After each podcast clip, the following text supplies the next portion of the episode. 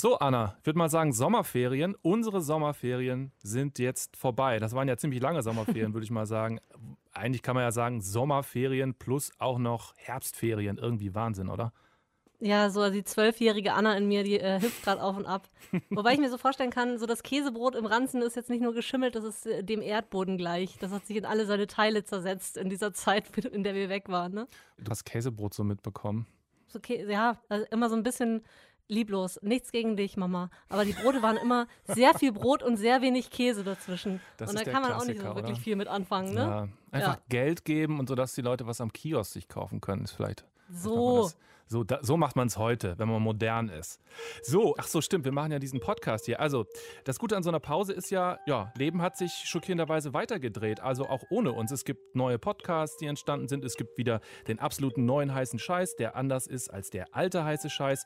Dann wurden Podcasts aufgegeben oder sind einfach nur ganz leise verpufft.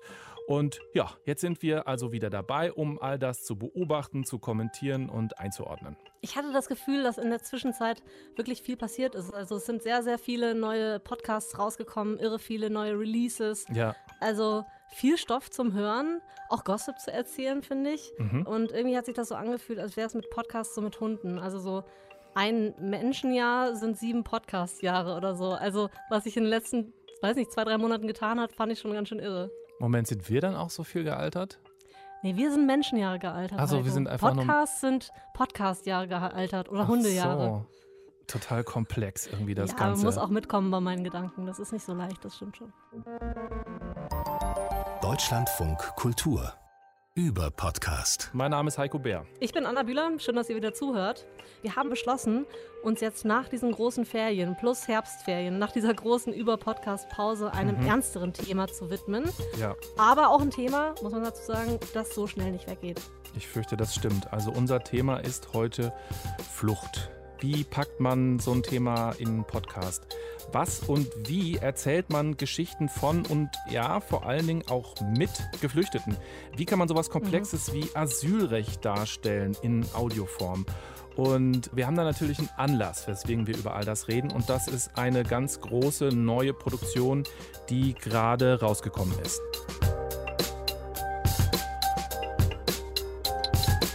Und diese Produktion heißt Enthüllt. Also mein erster, so rein visueller Eindruck. Es gibt dazu auch ein Plakat, wo eine blonde Frau nackt von hinten zu sehen ist. Das ist schon ja ziemlich kinolastig. Ich will mich jetzt nicht so sehr aus dem Fenster lehnen, aber das ist schon auf dem Papier, finde ich, so sehr äh, Blockbuster oder das Ziel zumindest so in diese Richtung, oder was glaubst du? Ja, es ist wahrscheinlich noch ein bisschen zu früh zu sagen, ob das dann Blockbuster wird im Sinne von mega erfolgreich und ja, äh, ja, Kassen, ja. Kassenschlager. Aber was ich mir auf jeden Fall vorstellen kann, dass enthüllt Mainstream-Potenzial hat. Also, wenn ich mir allein die Namen anschaue, die da mitgearbeitet haben, die Stimmen von sehr bekannten Schauspielerinnen und Schauspielern sind dabei. Feline Roggan spielt eine Journalistin, äh, eine der Hauptrollen spielt sie. Also, schafft ihr es, das Artwork in zwei Wochen fertig zu haben? Das, das wird eng. Ja, das ist mir bewusst. Aber schafft ihr es? Ja, klar, wird schon irgendwie gehen. Tausend Dank euch allen. Das wird die beste Ausgabe, die wir bisher gemacht haben. Die kennt man aus Soul Kitchen. Ich habe sie zuletzt in Jerks gesehen, in dieser Serie von und mit Christian Ulmen. Axel Prahl spielt mit. Den kennt man natürlich aus dem Tatort, aus dem Münsteraner Tatort. In dem Podcast jetzt spielt er einen Asylrechtsanwalt. Wir nennen es die Dublin-Haft. Dublin, weil die Typen sich da in Dublin zusammengesetzt haben, um diese Verordnung zu schreiben. Und die gilt für ganz Europa. Wenn ein Flüchtling nach Deutschland kommt, ja, aber zum Beispiel zuerst mit dem Boot in Italien angekommen ist, können wir ihn einfach wieder nach Italien zurückschicken. Und außerdem noch dabei August Diel, Jeanette Hein oder auch Clemens Schick. Also da geht schon einiges. Und der Mann, der sich diesen Podcast ausgedacht hat, ist jetzt auch nicht unbekannt. Das ist nämlich Kim Frank. So, kurze Pause. Ah. Was geht da los im Kopf? Ja, da geht einiges. Bei mir im Kopf äh, kommen so ähm, laue Sommerabende am Baggersee und der erste Rausch und so. Also Kim Frank war der Frontmann von Echt, der Band, die ja. viele von uns wahrscheinlich in ihrer Jugend gehört haben, oder Heiko? Ja, ich scheue mich nicht, das zuzugeben. Ach, ich fand, das, das war eine tolle Band und die haben ein paar richtig tolle Stücke gehabt. Ich fand dieses Cover von äh, Rio Reiser fand ich toll. Das ist sehr gut. Äh, Junimond. Genau. Mittlerweile ist Kim Frank Schauspieler, vor Klar. allem Autor, Regisseur von Musikvideos, Filmen und jetzt ist eben sein erster Podcast rausgekommen, ein Fiction-Podcast. Genau, und Kim Franks Stimme, die hört man tatsächlich auch in Enthüllt. Er ist dann nämlich der Erzähler, also er führt im Grunde durch die gesamte Geschichte. Gunnar Briggs hält mit seiner 98er S-Klasse vor einer beeindruckenden Gründerzeitvilla. Briggs ist 53 und erstaunlich sportlich für sein Alter trägt sein volles Haar elegant zurückgekämmt. Okay, worum geht's überhaupt? Ich würde es mal so in einem Satz zusammenfassen. Eine Investigativjournalistin namens Nora Mertens deckt einen Skandal auf. Es geht um Racial Profiling, also im Grunde ja, so eine Art Vorverurteilung aufgrund von Aussehen seitens der Behörden. Es geht um Abschiebehaft. Und dabei werden zwei Geschichten parallel erzählt. Also einmal die deutsche Seite mit der Journalistin eben und dann die Geschichte einer jungen Frau namens Adesua, die mit ihrem Kind aus Nigeria flieht und in Deutschland im Gefängnis landet. Man muss aber sagen, der Schwerpunkt bei der ganzen Geschichte ist tatsächlich die deutsche Perspektive. Es geht um Asylpolitik und ja, wie der Staat im Grunde mit dieser ganzen Situation umgeht. Wenn wir jetzt das Genre festmachen wollen würden, ich würde sagen, es ist eine Drama, eine Krimiserie, die sich auf jeden Fall sehr, sehr kritisch an der deutschen und der europäischen Flüchtlingspolitik abarbeitet. Ich hatte trotzdem, muss ich zugeben, immer mal wieder so typische deutsche Krimi-Vibes. Tatort. Absolut. Dieses Sonntagabendgefühl, das kam bei mir immer mal wieder hoch. Ein Mann zieht sich im Dunkel der Hütte an. Schwere Stiefel und Camouflagekleidung. Er nimmt sein Maschinengewehr und geht. Naja, also für mich ist das ein bisschen ambivalent, ehrlich gesagt, weil ich bin auch so oft genervt vom Tatort. Aber das ist halt so ein bisschen dieses Lagerfeuer-Ding, was es früher mal, Stichwort Wetten das, im Fernsehen gab, also wo dann wirklich alle drüber geredet haben und so. Das gibt es eigentlich ja kaum noch, außer beim Tatort. Und mhm. also ich könnte mir vorstellen, das wäre jetzt sowas, was auch den Machern von Enthüllt gefallen würde. Ich glaube auch. Also ein Krimi für die Kopfhörer, das glaube ich, hat beim deutschen Publikum immer eine gute Chance, äh, ein Erfolg zu werden. Auch die Podcast-Landschaft in Deutschland ist immer noch nicht bestimmt, aber ein Großteil davon, die großen Erfolge sind immer noch True Crime Podcasts. Das heißt also, so ein Stoff, so ein Krimi, der kann es schon in den Mainstream schaffen heute.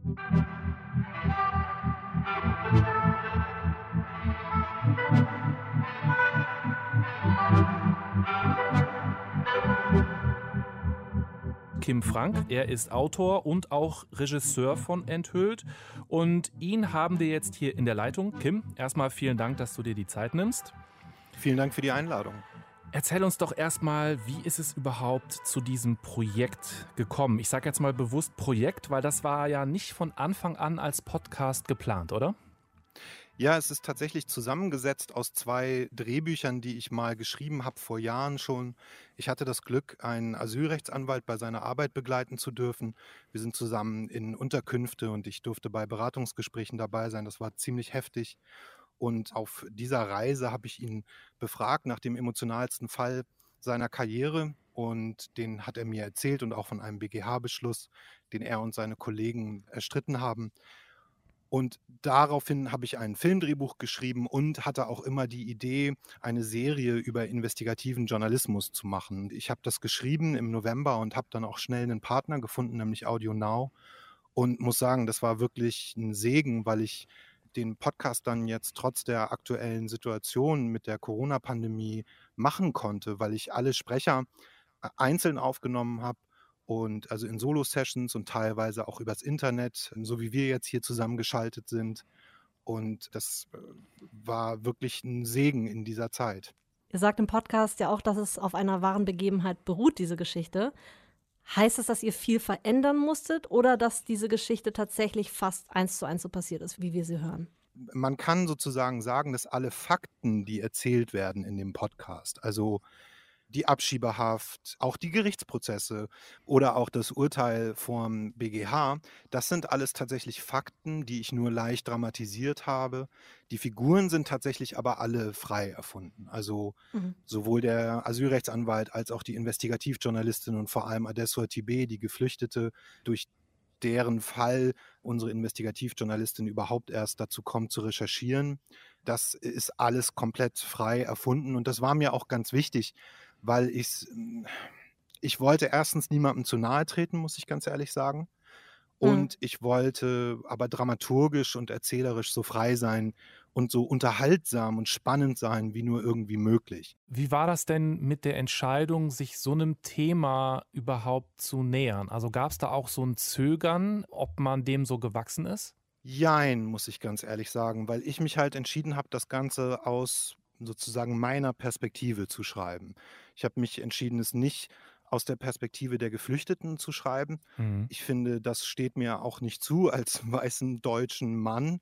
Natürlich versuche ich einen Einblick in ihre Fluchtgeschichte oder Fluchtgründe zu geben, aber ich habe mich ganz klar entschieden, die Perspektive der Investigativjournalistin auch als Autor einzunehmen, die hier auch keine reine Heldenfigur ist. Ne? Also die muss auf der einen Seite eine große Geschichte liefern, um ihr Image wiederherzustellen. Auf der anderen Seite sagt sie, sie will helfen. Das macht natürlich das Thema des White Saviors auf. Also dies ist auch eine ambivalente Figur. Und mich mhm. da halt sozusagen mit diesem deutschen Problem, nämlich unseres Umgangs mit Menschen, die zu uns kommen, um Hilfe zu suchen, zu beschäftigen, äh, genauer gesagt dem Racial Profiling an deutschen Grenzen und der Abschiebehaft.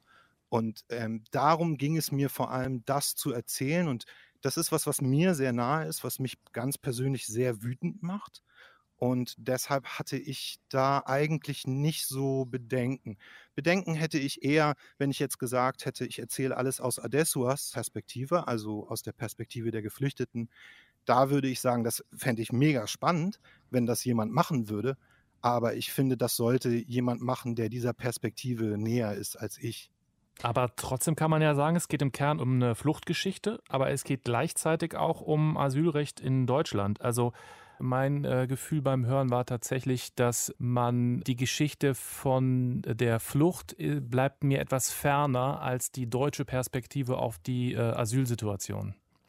Ja, also das ist auch genau meine Perspektive. Also das ist genau das, was ich erzählen wollte. In der ersten Folge werden die beiden Frauen, also Nora, die Investigativjournalistin, und Adesso Tibé, die Geflüchtete, werden die Geschichten noch parallel erzählt, aber ab dem Moment, wo sie aufeinandertreffen, weil Adesua letztendlich rechtswidrig ins Gefängnis gesteckt wurde, aufgrund von fadenscheinigen Gründen, ab da nehme ich komplett die Perspektive von Nora ein und ähm, gehen nur noch ganz selten mal wirklich zu Adessua. Also sogar das psychologische Gutachten, in dem wir die gesamte brutale Vergangenheit von Adessua erfahren, erfahren wir nur, weil Nora es als Video an ihrem Laptop sieht. Und ich finde das auch tatsächlich erzählerisch sozusagen richtig oder die Emotionen, die du da jetzt hattest, genau passend, mhm. weil ich finde, wir rauben ja den Geflüchteten auch jegliche Stimme oder jegliche Fähigkeit, sich zu wehren, in dem Moment, wo wir sie illegal äh, mit Racial Profiling an Grenzen aufgreifen und sie dann unter fadenscheidigen Gründen wie der Fluchtgefahr einfach in deutsche Gefängnisse stecken, bis heute, ja, das hat sich nicht verändert, es ist sogar noch schlimmer geworden, dadurch rauben wir ihnen ja auch jegliche Stimme und plötzlich verhandeln Deutsche, also ihr Asylrechtsanwalt, der Richter und so weiter, mhm. über das Schicksal dieser jungen Frau, die zwar eine Dolmetscherin hat, aber komplett wehrlos ist. Mhm. Das heißt also, äh, um es jetzt nochmal zusammenzufassen, ob ich es richtig verstanden habe, es ist im Grunde, was du da machst, indem du diese Erzählperspektive einnimmst, äh, ein Sichtbarmachen eines bestehenden Problems. Also im Grunde ein Anklagen von, hey, seht ihr überhaupt, was wir hier machen? Wir bestimmen über das Leben von Menschen, die hierher kommen. Und das Verhandeln eben eine Handvoll weißer Menschen, was mit dieser Person im Gefängnis zum Beispiel passiert. Ja, und, äh, definitiv. Und ich fand die Figur der Investigativjournalistin dafür auch passend, weil es wirklich in meiner Auffassung ein Skandal ist. Also etwas, was worüber zwar schon geschrieben wurde, auch von ganz tollen Leuten wie Heribert Prantl sehr ausgiebig, aber mhm. halt trotzdem, was meiner Meinung nach, wenn ich mich so in meinem äh, Freundeskreis umgehört habe, nicht wirklich im Bewusstsein ist. Vielen, vielen Dank, Kim, dass du bei uns im Podcast warst und uns ein bisschen reingeholt hast in eure Arbeit. Tausend Dank euch auch.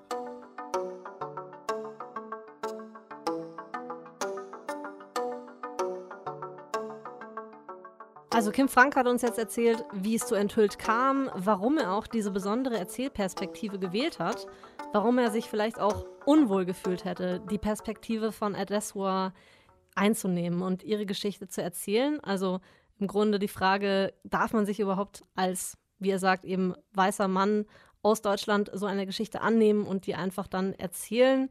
Aber trotzdem wollen wir jetzt auch darüber sprechen, wie es möglicherweise anders geht, wie wir die Perspektiven von Geflüchteten auch in Audiogeschichten hören können.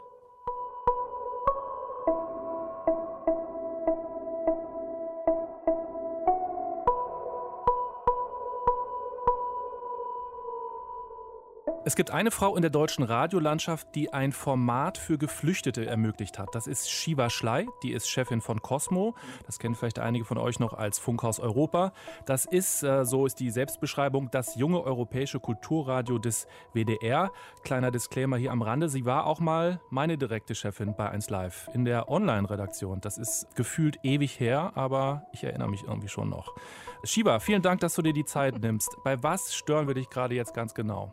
Er stört mich an so einem äh, typischen Chefinnen-Tag, wo man irgendwie von Schalte zu Schalte hetzt. Das ist ja in Zeiten von äh, Corona so, dass man zwischen den Sitzungen kaum Zeit hat, weil die so getaktet sind, dass man direkt in eine andere Sitzung schlüpft. Aber ich bin heute im Sender tatsächlich. Das ist auch schön. Wir machen auch viel Homeoffice, aber heute bin ich im Sender. Sehr gut. Also worauf ich gerade angespielt habe, das ist das Refugee Radio. Das läuft seit 2015. Da gibt es an jedem Wochentag um 18 Uhr im Livestream und dann nochmal abends um halb elf im Radio Nachrichten ganz explizit mit Themen, die eben auf Flüchtlinge zugeschnitten sind und auf Arabisch und auf Englisch. Shiva, wie seid ihr eigentlich zu diesem Format gekommen? Wie kam es überhaupt zu der ganzen Idee? Die Idee, die dahinter steckt, ist im Prinzip Informationen Leuten zugänglich zu machen, die die deutsche Sprache noch nicht richtig beherrschen, weil aus unserer Sicht Information die Grundlage von gesellschaftlicher Teilhabe ist. Also ich kann hier nur ankommen, wenn ich weiß, was die Menschen hier bewegt, was die Themen hier in diesem Land sind. Und die Idee war, das eben auch in den Sprachen der Geflüchteten anzubieten. Wir wollen ja heute vor allem über ja, verschiedene Arten und Formen sprechen, wie man Geschichten von Geflüchteten erzählen kann. Wir haben jetzt in diesem Podcast eine wahrscheinlich etwas ungewöhnliche Form äh, schon vorgestellt, nämlich ein fiktionaler Podcast über eine Flucht. Gibt es so für dich, du bist ja auch äh, im Radio zu Hause oder arbeitest äh, bei einer Rundfunkanstalt und bekommst ja mit, was auf dem deutschen Audiomarkt so abgeht. Gibt es für dich da schon noch Leerstellen? Also vielleicht Ideen, Formen, Arten, die Geschichten von Geflüchteten zu erzählen, die auf dem deutschen Audiomarkt noch fehlen? Ja, ich glaube, grundsätzlich ist es so, dass wir wenig die Geflüchteten selbst zu Wort kommen lassen. Ne? Das ist, glaube ich, etwas, was unsere Perspektive grundsätzlich in allen Medien, aber auch vor allen Dingen auch im Radio ein bisschen korrigieren könnte, wenn wir auf Geflüchtete und ihr Schicksal blicken, wenn wir auch mehr ihre Geschichten hören würden. Es liegt natürlich an der Sprachbarriere. Ich habe da auch ein Beispiel, sage ich mal, von einem Prominenten, das, äh, wo das Thema Sprachbarriere, glaube ich, ganz anschaulich gemacht werden kann. Ich habe mal ganz kurz für Sportschau gearbeitet und äh, ich habe als einzige deutsche Journalistin ein Interview mit Mehdi Matavikia, ist ein Fußballer, der mal beim HSV gespielt hat. Wer Iraner ist und diesen Podcast lauscht, der wird mit diesem Namen was anfangen können. Und er hat keine Interviews gegeben, weil er nicht gut genug Deutsch sprach will sagen, also das Thema Sprachbarriere ist für viele Menschen natürlich auch ein Thema. Will ich in die Öffentlichkeit gehen? Will ich mit meinem schlechten Deutsch, der natürlich auch direkt, sage ich mal, Assoziationen weckt, wenn man jemandem zuhört, der nicht so perfekt spricht, dann schließt man daraus auch, wie hoch ist der Bildungsgrad, wie ist die Person so drauf. Also ich sage mal jetzt von, von der Hörerperspektive, viele Medienmacher haben, glaube ich, ein bisschen Angst, dass man diese Menschen ja ähm, nach Worten suchend on air lässt. Und deshalb finden diese Menschen zu wenig statt, meiner Meinung nach, in den deutschen Medien. Und ein Grund ist vielleicht auch die Tatsache, dass wir in der deutschen Medienlandschaft wenige ja, dass, dass im Prinzip die Redaktion mit wenigen Journalistinnen und Journalisten besetzt sind, die auch Sprachen von Geflüchteten sprechen. Also jetzt mhm. aktuell sehr viel Arabisch natürlich oder Farsi ähm, mhm. oder Dari. Ja, man muss natürlich auch überlegen, für welche Zielgruppe man das macht. Also was ich das, damit meine ist, idealerweise hört man die Geschichten von den Menschen ja selber. Für allerdings eine Zielgruppe, die eben diese Lebensrealität nicht kennt. Das ist so wahrscheinlich die Herausforderung. Auf jeden Fall. Ne? Auf jeden Fall. Ne? Also das ist das, was ich hoffe, dass es vielleicht noch mehr kommt. Die Frage ist natürlich, wie schafft man das? Hast du eine Idee? Hm, wie schafft man das? Ich finde, das ist wirklich eine große Herausforderung, weil eigentlich sind die Geschichten dann spannend, wenn ich jemanden über einen längeren Zeitraum begleite, weil ich dann die Entwicklung sehe. Ich glaube, wir haben sehr viele Geschichten schon über Flucht gehört. Wir haben viele Geschichten gehört über das Warten auf das Ergebnis. Das ist, glaube ich, etwas, was die Menschen sehr stark mhm. bewegt auch. Und dann gibt es halt diese Darstellung von so ähm, erfolgreich Angekommenen. Also da muss man, glaube ich, ein bisschen aufpassen, dass es beim Publikum oder bei den Hörern oder Nutzerinnen und Nutzern nicht so ankommt, als äh, würde man da einfach nur schöne Geschichten erzählen wollen. Aber ich glaube, was spannend wäre, ist im Prinzip, Menschen länger zu begleiten. Da gibt es im Hörfunk, gab es äh, Projekte, aber das ist nicht die Mehrzahl der Projekte, würde ich sagen. Gibt es denn Storytelling, nicht nur Podcasts, aber vielleicht Storytelling-Projekte, die das gelungen schaffen? Ich glaube, ein Thema, deshalb fand ich eigentlich diesen fiktionalen Ansatz, den ihr vorhin beschrieben habt, ja auch spannend. Ein Thema ist natürlich auch wenn Leute, ähm, sage ich mal, noch im Verfahren drinstecken, also wenn sie darauf warten, dass ein Asylverfahrensprozess abläuft, dann haben die auch Ängste. Also ich habe das selber gespürt. Wir haben eine Aktion gemacht aus einer Flüchtlingsunterkunft. Wir sind da mit drei Kolleginnen, also ich war da auch mit dabei. Wir sind eine Woche eingezogen in eine Flüchtlingsunterkunft in Düsseldorf und ich sag's mal so, wenn die Mikrofone aus waren, haben sie sehr offen und sehr frei erzählt. Radiomikrofon war schon okay. Äh, vor der Kamera, also selbst für Social Media, wollten die wenigsten sich äußern, weil sie natürlich Angst haben, weil sie nicht so genau durchblicken, was sind eigentlich die Regelungen. Es ist auch wirklich schwer, sage ich mal, durchsichtig, weil äh, einige warten halt sehr lange, bei anderen geht es schneller und dementsprechend haben die große Sorge. Und deshalb fand ich eigentlich diesen fiktionalen Ansatz ganz spannend, um zu sagen, okay, wenn ich vielleicht verfremdet werde, vielleicht sind sie dann offener. Mhm. Ah, das heißt, das steht tatsächlich möglicherweise auch den Geschichten im Weg, wenn man jetzt ein journalistisches Format machen würde, äh, in dem man explizit die Menschen ihre Geschichten selber erzählen lassen wollen würde. Ich glaube, wenn man ein journalistisches Format macht, gibt es wirklich mehrere Aspekte, ja, die man berücksichtigen muss oder mehrere Herausforderungen. Das eine ist, sprechen die Leute wirklich offen über die Themen oder ist die Sorge darüber, wie nun das Interview, das Verfahren, das Asylanerkennungsverfahren beeinflussen könnte. Wie groß ist das? Ich meine, die kommen ja größtenteils aus Regimes, die halt nicht demokratisch geartet sind und ich, die können sich diese Trennung auch teilweise nicht so nachvollziehen, dass man sagt, okay, wir Journalisten geben nichts weiter. Da kommt ja auch ganz viel, so kannst du mir helfen, du bist doch Journalistin und da muss man sagen, nee, ich kann dir nicht helfen, weil das eine hat ja mit dem anderen überhaupt nichts zu tun. Ich kann die Geschichte transportieren, aber ich kann jetzt für dich nicht äh, das Verfahren durchbringen. Ich glaube, das ist eine Herausforderung. Zweite Herausforderung ist die sprachliche Barriere.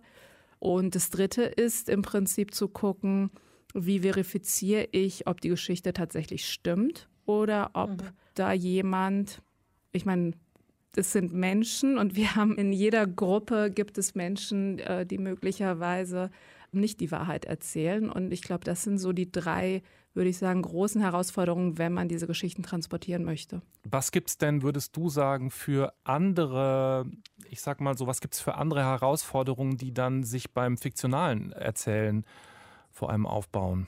Ich glaube, das größte Problem sind Stereotypen.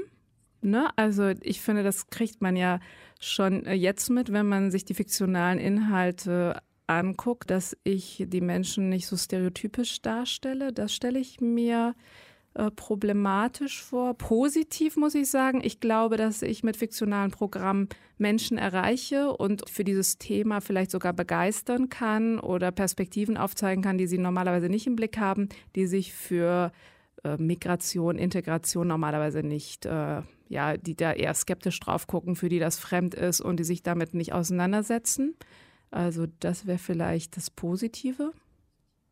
Mhm. Also jetzt, wenn man mal an Kim Franks Podcast enthüllt, wenn man daran nochmal jetzt denkt, der ist offensichtlich an ein breites Publikum gerichtet.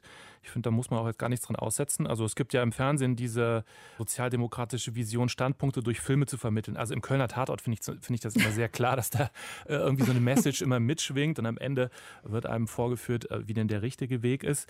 Muss man dafür dann, wenn man eben diese breite Masse erreichen möchte in so einem fiktionalen Podcast, muss man dann auch gewisse Dinge quasi beiseite schieben, weil weil man ja so eine Art kleinen gemeinsamen Nenner haben will? Ich glaube nicht. Ich glaube manchmal, ehrlich gesagt, bei dem Thema insgesamt Migration, Integration, Flucht, Vertreibung, glaube ich, dass die Gesellschaft größtenteils weiter ist, als äh, wir Medienmacherinnen und Macher denken, glaube ich. Shiva, vielen, vielen Dank, dass du uns hier einen Überblick geschaffen hast. Was ich mitnehme ist, dass es noch sehr viel zu erzählen gibt, dass man sich aber auch die Mühe machen muss, drüber nachzudenken, was der richtige Weg ist, um die Sachen zu erzählen und ähm, an welche Zielgruppe man das auch trägt. Vielen, vielen Dank, Stieber Schley. Danke.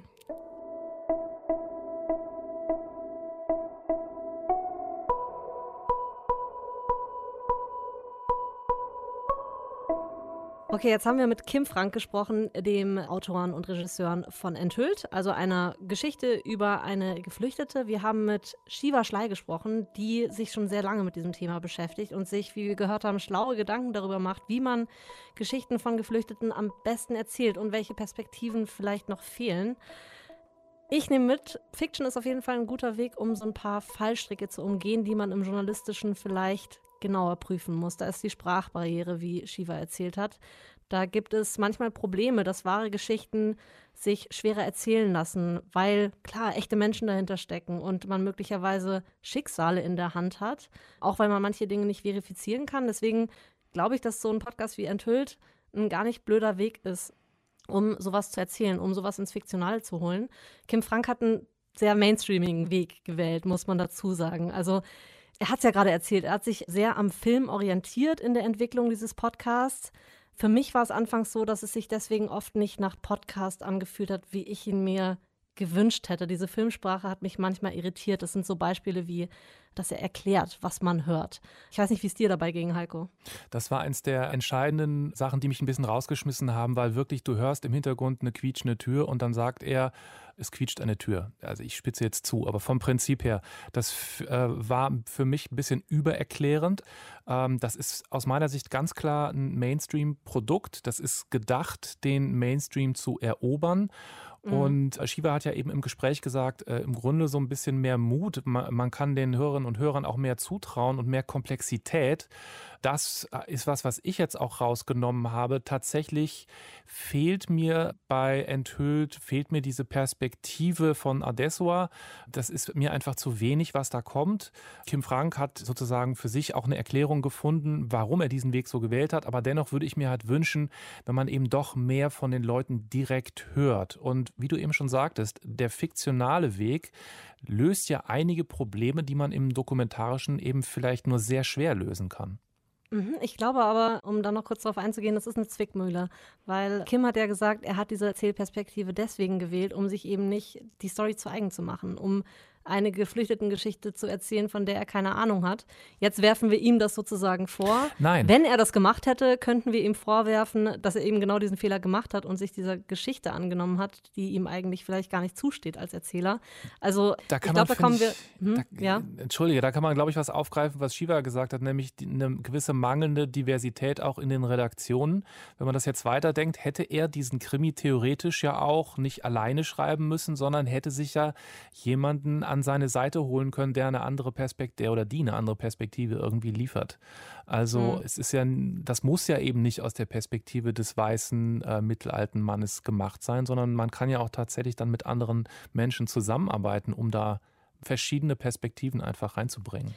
Das ist auch noch eine Sache, die ich heute mitgenommen habe. Man muss sich sehr viele Gedanken machen. Es lohnt sich aber, die Gedanken zu machen, wenn man sich diesen Geschichten nähern möchte. Und ich glaube, jeder Versuch ist ein guter Versuch. Insofern haben wir, glaube ich, heute viele Beispiele mitgenommen davon, welche Geschichten man erzählen kann, wie man sie erzählen kann. Und ich glaube, aus jeder Herangehensweise können wir was lernen.